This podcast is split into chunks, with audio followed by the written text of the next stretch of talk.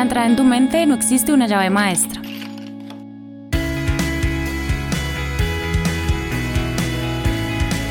Cada persona tiene una historia única, marcada por experiencias que no siempre logramos entender.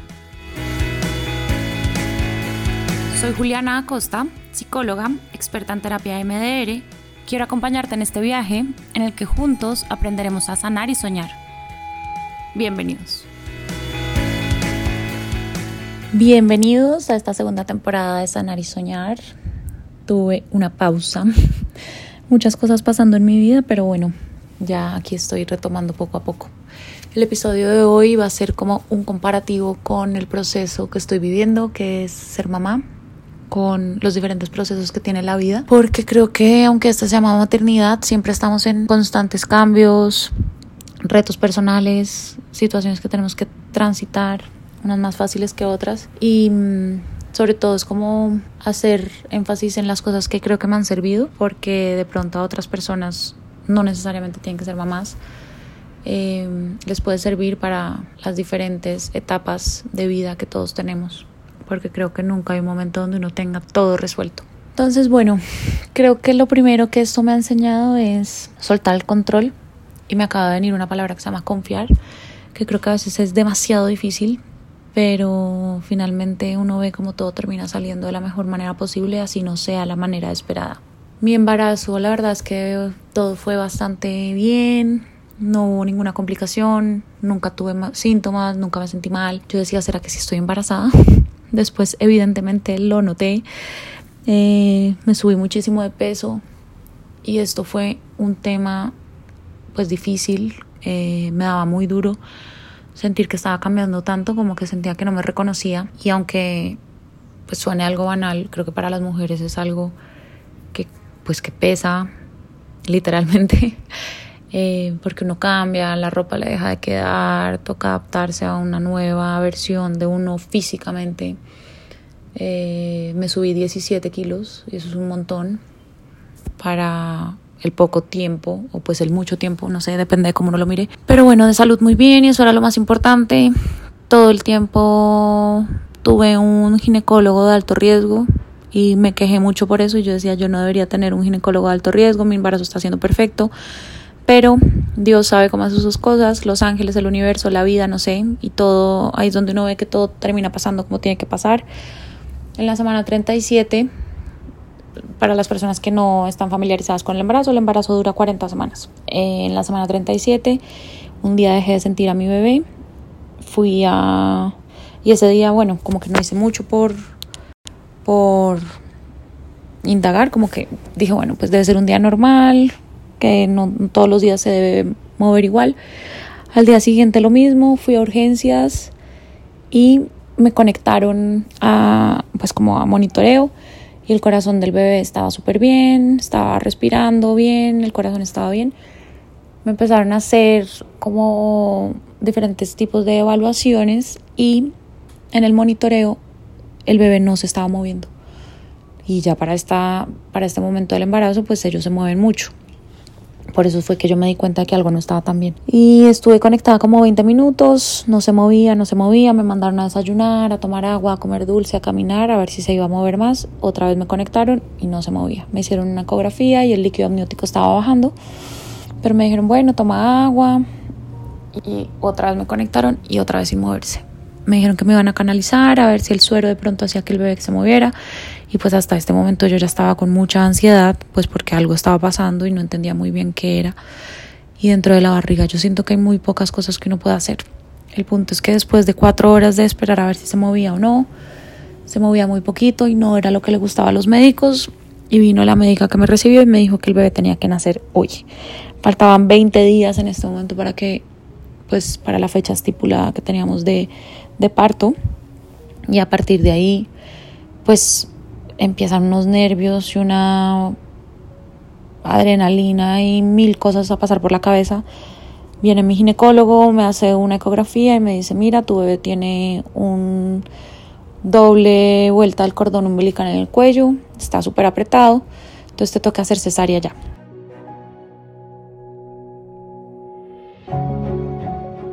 Ante esta noticia creo que pues lo único que uno quiere es que se la hagan ya mismo, eh, tuvimos que esperar dos horas y fueron dos horas muy largas donde yo solo rezaba literalmente.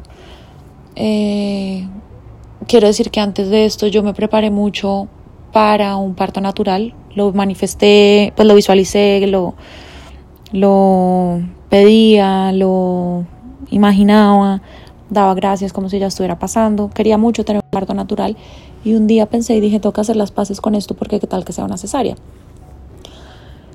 Y escribí, antes de que pasara todo esto, le escribí a mi hijo una carta, le dije que aceptaba la forma en la que él quisiera llegar, que confiaba en que eso iba a ser lo mejor y que así pues iba a estar bien y que yo estaba abierta a recibir lo que la vida tenía para mí.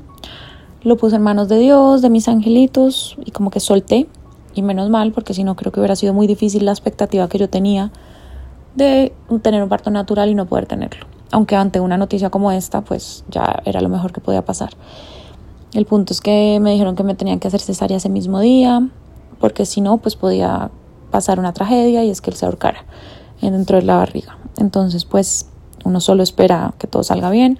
Afortunadamente todo salió perfecto, tuvimos una cesárea muy rápida, el bebé estaba muy bien, vino sin ninguna complicación.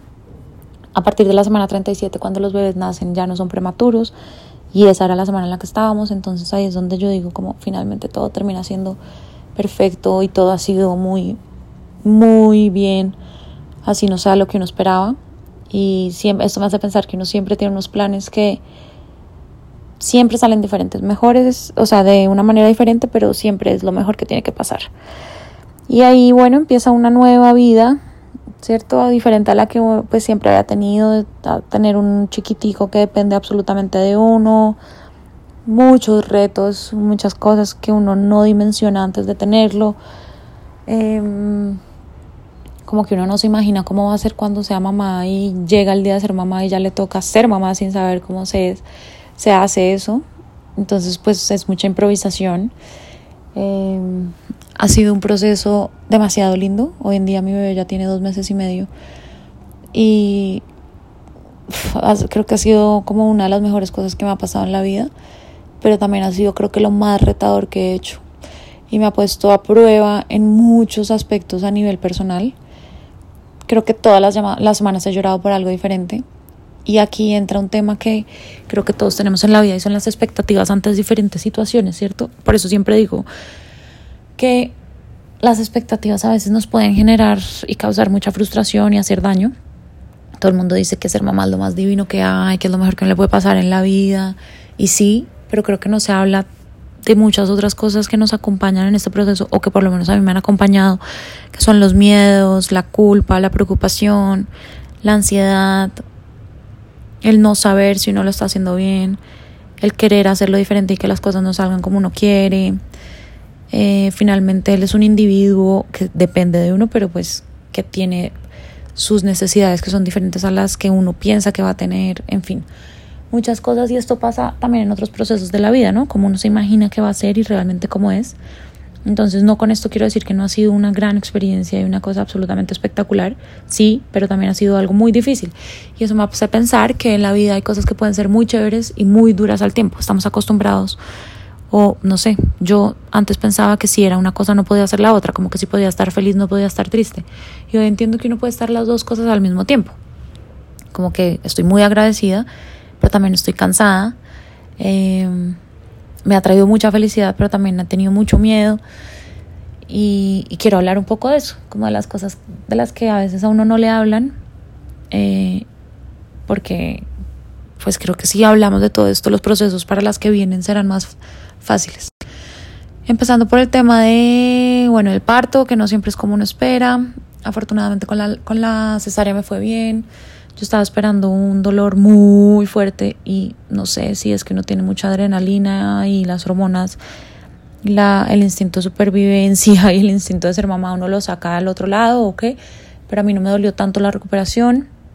De hecho, me acuerdo que el segundo fin de semana acá en mi casa yo estuve, me puse a lavar baños porque era diciembre y creo que en esos momentos no no, no, no, teníamos ayuda, no me acuerdo qué estaba pasando, pero yo no me aguantaba los baños sucios y empecé con pues a, a, lavar baños a escondidas de mi mamá y de todo el mundo porque todo el mundo me decía que me tenía que quedar quieta, que era muy peligroso, que la matriz se podía salir y pues me, me la ganó las ganas también de ser controladora y tener supuestamente todo bajo control. no sé si fue también desde mi síntoma y desde mi necesidad de controlar, que había muchas otras cosas que no estaba controlando y me puse a hacer eso.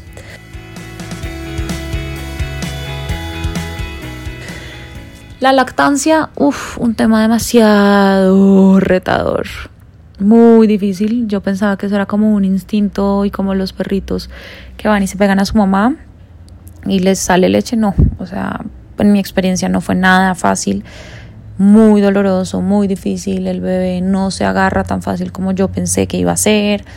Em, la producción de leche entiendo que no para todo el mundo es igual.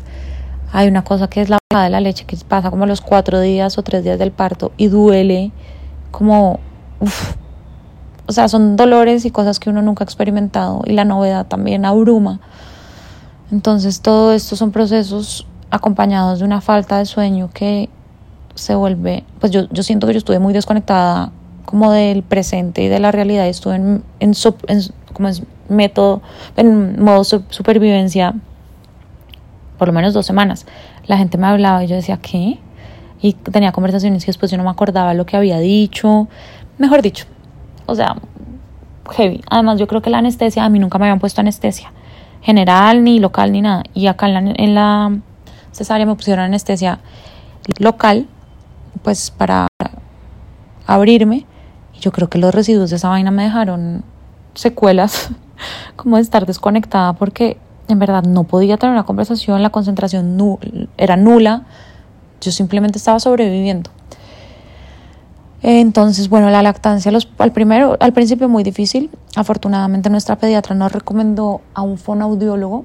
Yo no tenía ni idea que los fonoaudiólogos podían ayudar con el tema de la alimentación con los bebés y con los seres humanos. Y mm, nos ayudó muchísimo.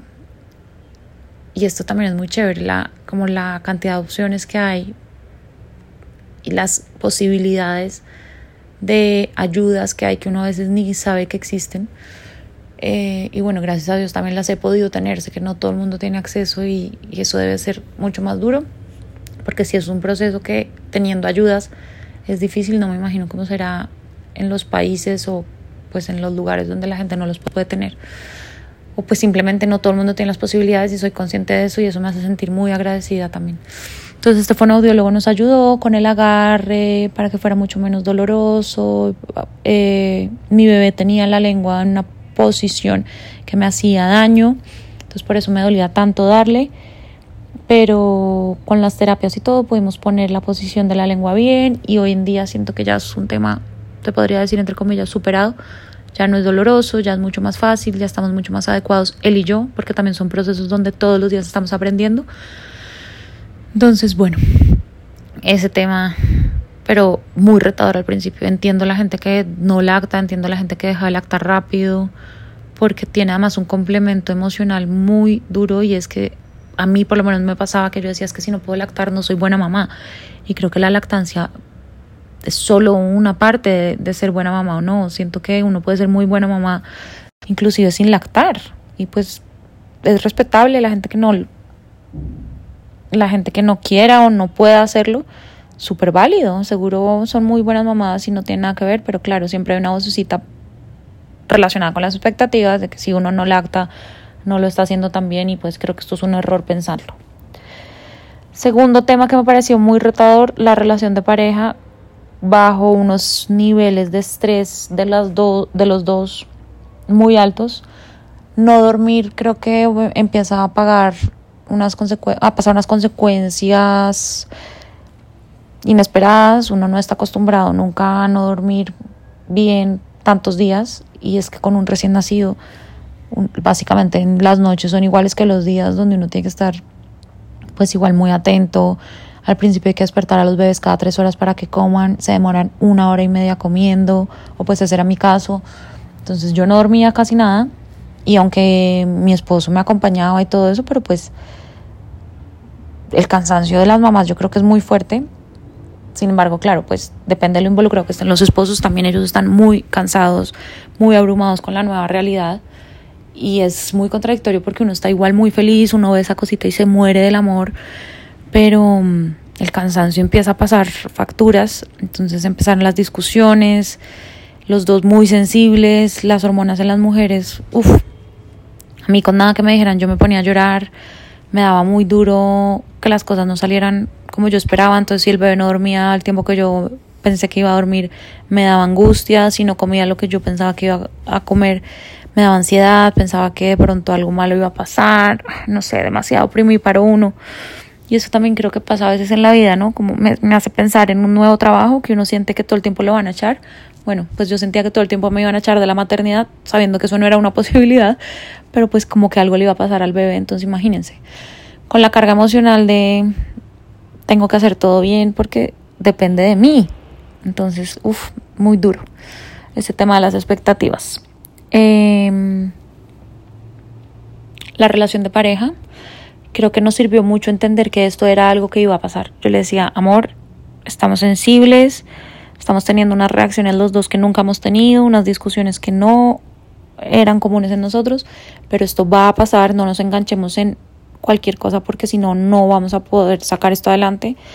Estamos en un proceso de adaptación y los procesos llevan tiempo. Y eso es algo que siempre me quiero recordar. Los procesos llevan tiempo, llevan tiempo y necesitan tiempo para que uno se acomode. La vaina es que siento que cuando uno se acomoda viene otro. es como un torbellino, pero bueno, acá vamos. Eh, con, con, esa parte mucho más estable, entendiendo que los dos hicimos un esfuerzo por no engancharnos, porque cualquier cosa que él decía a mí me detonaba, eh, el llanto del bebé para mí fue algo muy difícil, era algo que me hacía sentir como desespero, angustia, no podía oírlo llorar y él me decía, cálmate, y yo decía, no me puedo calmar. Y un día me dijo, gestiónate. Y yo, ¿cuál gestiónate? Tú no sabes lo que yo siento cuando lo oigo llorar, me desespera, no puedo. Y es que para eso está hecho, o sea, biológicamente para eso está hecho el llanto del bebé, para que la mamá reaccione.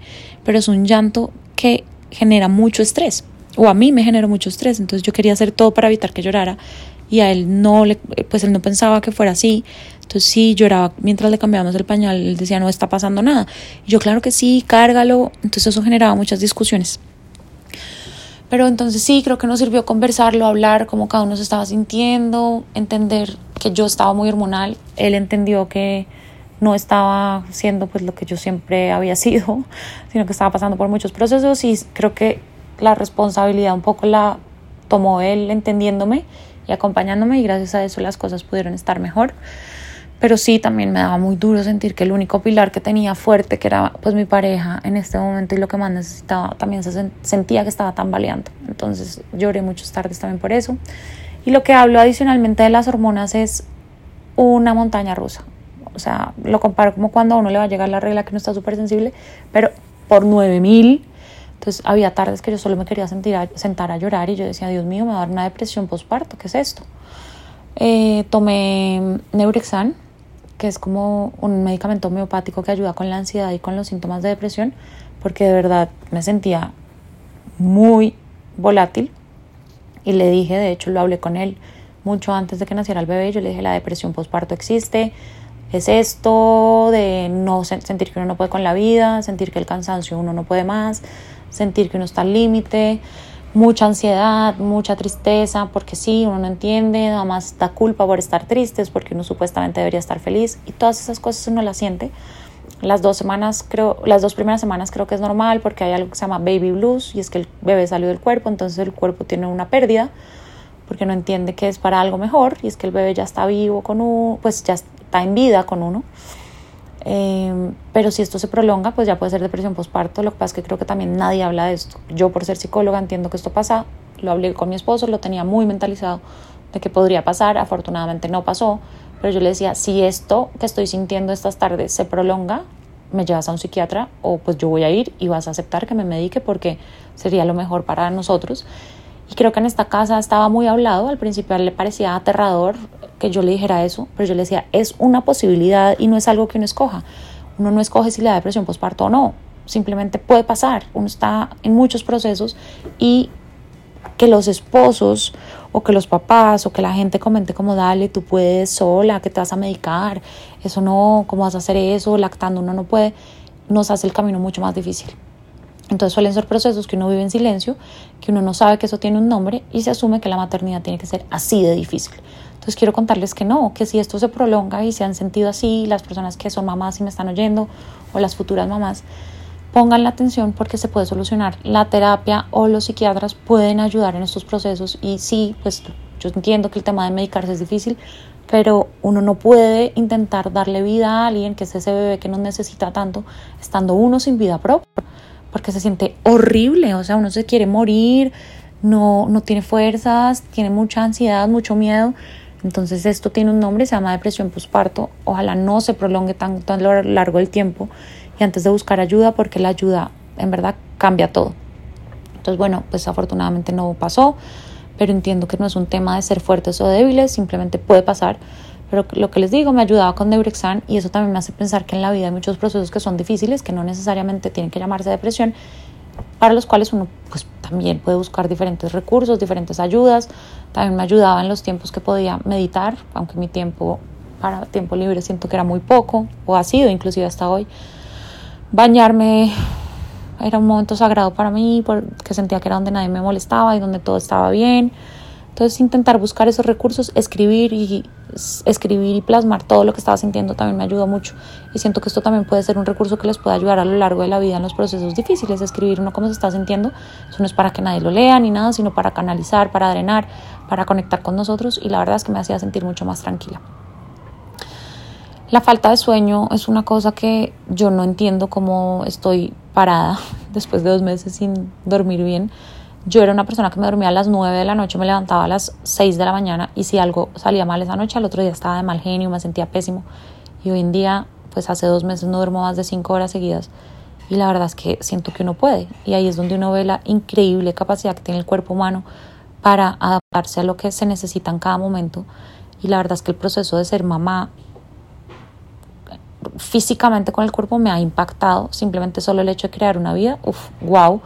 Me vuela la cabeza entender que uno pueda crear manos, dedos, uñas, un ser humano que tiene cerebro, mejor dicho, es una vaina muy impresionante. Que el cuerpo se recupere y que después tengamos la capacidad de alimentarlo, que el cuerpo genere leche, la produzca. No, o sea, es un tema con el cual he intentado conectar para agradecer. Quiero decir que eso no significa que ay, solo tengo gratitud. No, tengo gratitud y también tengo cansancio, también tengo dolores. Pero pues me encanta cuando me acuerdo de las cosas que están pasando bien, poderlas agradecer. Y creo que eso también sirve para otros procesos de la vida. Bueno, no todo está tan mal. O hay otras cosas por las que puedo agradecer y eso a mí me genera demasiada satisfacción cuando conecto con la gratitud. Es algo que amo en mi vida y he intentado todos los días de mi vida, sobre todo los difíciles, pensar por lo que agradezco. Eh, porque, porque a pesar de sentirme con gratitud, he llorado, como decía, todas las semanas, pues porque hay muchos retos. La tolerancia la frustración, siento que es algo en lo que tengo que trabajar más. Eh, aquí es donde uno suelta absolutamente todo el control, pues las noches no son como uno espera y eso frustra, uno está cansado, a veces el tema de la alimentación tampoco es tan fácil. Así uno ya lo tenga supuestamente dominado, pues todos los días cambia, todos los días mi bebé es un bebé nuevo que va creciendo, que tiene diferentes necesidades. Existen unas cosas que se llaman brotes de crecimiento y es que cuando estábamos adaptados a algo empieza a cambiar lo que él necesita, entonces son otras necesidades, él necesita comer mucho más, estar mucho más con la mamá. Y esto yo sin entenderlo me agobiaba demasiado, entonces el bebé lloraba y yo lloraba, o sea, yo decía es que no sé qué más hacer pero bueno, creo que como todo y como dije antes, son aprendizajes. Em, y también lo uno con los procesos de la vida. En la vida todos son aprendizajes y vamos aprendiendo.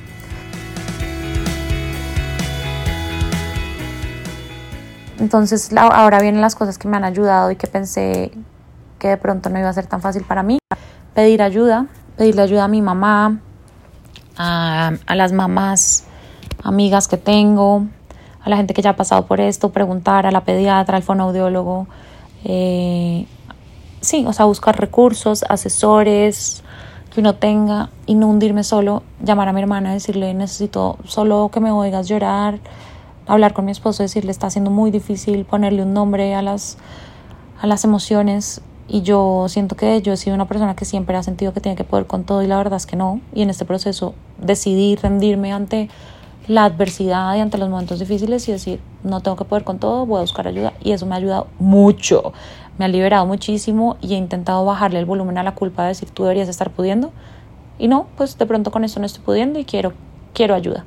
Eso me ha servido muchísimo, me ha servido mucho tener compasión conmigo y a veces me levanto y digo, Dios mío, estoy muy orgullosa de mí, lo he hecho muy bien. Y siento que esto a veces nos cuesta un montón, pero los invito a que lo hagan con el proceso que sea que lo están haciendo, acuéstense por las noches diciendo, fue un día difícil, pero estoy orgulloso de mí, estoy acá dando la batalla, creo que con un hijo uno no puede no darla, pero todos tenemos diferentes procesos en la vida que requieren mucho de nosotros. O sea, háganselo saber, como estoy orgulloso de mí, hoy lo hice bien, estuvo difícil, pero lo saqué adelante y mañana seguro será un nuevo día eso también me ha ayudado a pensar en los días difíciles porque he tenido días muy difíciles con el bebé y digo, esto va a pasar, mañana será un nuevo día, nada dura para siempre, los días difíciles no son eternos. Entonces ser compasiva conmigo y hablarme con amor me ha ayudado muchísimo. También me ha ayudado entender que es una etapa eh, y que eventualmente él crecerá entonces, por ejemplo, al principio me decían, no, pero no tienes que levantarte cada tres horas, le puedes dejar un tetero y tú duermes más. Y yo no quería. Y entiendo a la gente que sí, pero pues yo no quería porque siento que él es recién nacido una vez y ya. Eso no quiere decir que la gente que le deje el tetero lo esté haciendo mal, sino cada uno lo aborda desde donde quiere, pero pues eso es lo que yo he querido hacer, que me ha pasado factura en mi cansancio, pero pues prefiero eso y poder estar disponible para él siento que el tema de ser psicóloga con, con entender pues temas de apego seguro y que desde el chiquitos uno siente si los papás están disponibles para uno o no y todo eso pues me juega un papel difícil porque tal vez tengo una exigencia mayor y una expectativa mayor de lo que yo quiero ser como mamá y de lo que yo quiero que mi hijo sea en la vida gracias pues a lo que hagamos ahorita nosotros como papás. Uf, los comentarios de los demás muy difíciles pero creo que eso pasa siempre, ¿no? Todo el mundo tiene una opinión por dar, algo que decir y esto me ha sacado lágrimas y todo porque entonces todo el mundo tiene algo por comentar y creo que como no está tan sensible, pues yo me lo he tomado personal y digo, bueno, es que entonces de pronto estoy haciendo un mal trabajo como mamá, no lo estoy haciendo bien, pero pues a la larga también pienso como cada uno lo está haciendo desde su mejor lugar, nadie quiere hacerme sentir mal, es un tema mío, ver cómo lo recibo, pero sí, eso es un tema que también es difícil pero acá también pienso relacionado con los procesos de la vida, es como quedarse con lo que a uno le sirve que digan los demás, no necesariamente engancharse porque para qué, y, y dejar ir lo que no. O sea, la gente tiene su mejor intención y no todo lo que le dicen es para hacerle daño a uno, todo lo contrario. Depende de uno cómo lo tome. Y bueno, pues creo que más que todo es esto. He entendido también que mi salud mental viene con ser flexible y estar tranquila viene con ser flexible y aceptar que hay cosas que no puedo controlar. Creo que hoy en día entiendo y afirmo que no tenemos el control de nada, simplemente pues hacemos como los que jugamos para que para sentir que lo tenemos. Pero pues ser flexibles con eso y, y con los cambios que trae cada día y con lo que les decía de la lactancia y del sueño del bebé, que no es lo que uno espera y todo eso, pues es lo que me ha ayudado a a poder estar como más tranquila y entender que hay diferentes versiones de Juliana, que he hecho muchas cosas que de pronto yo decía que jamás iba a hacer. Uno cuando no está en la posición de ser mamá y pues de, de diferentes cosas que uno está viviendo, uno dice yo ni abatearía eso. Y hoy en día entiendo que uno no puede juzgar sin estar viviéndolo, porque sí pasa, pero ser flexible con eso y decir, ok, si es algo que me está funcionando y nos está funcionando a los dos, válido.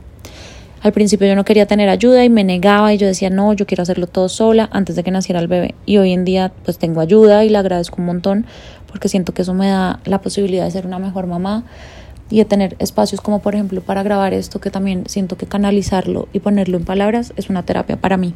Así que bueno, esperaré tener los espacios para seguir grabando diferentes episodios. Esto lo quería hacer para compartir mi tema pues actual de vida, que es la maternidad. Eh, porque sin duda alguna creo que hay muchas cosas que tenía que canalizar y poner en palabras y compartir. Eh, pero pues sin duda no van a ser todos los episodios de esto, simplemente pues es lo que estoy viviendo y también pues forma parte de mi proceso.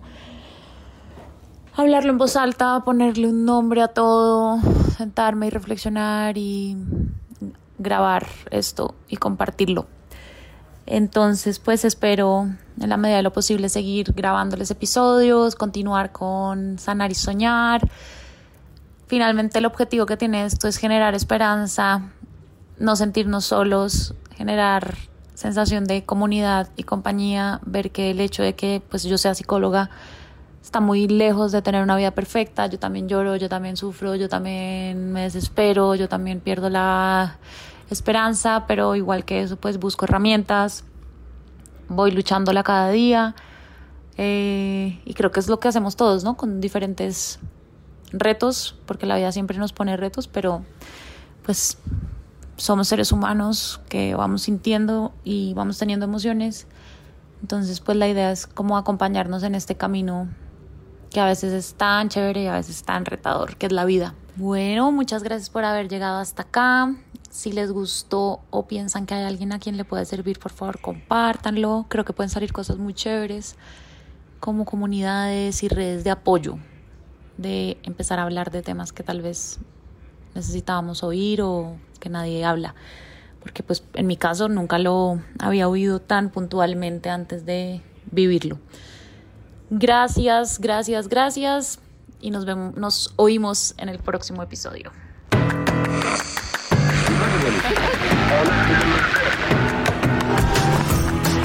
Sanar y Soñar es un podcast dirigido por Juliana Acosta, producido por Medianoche Media. Nos encuentras en Instagram como arroba medianoche media.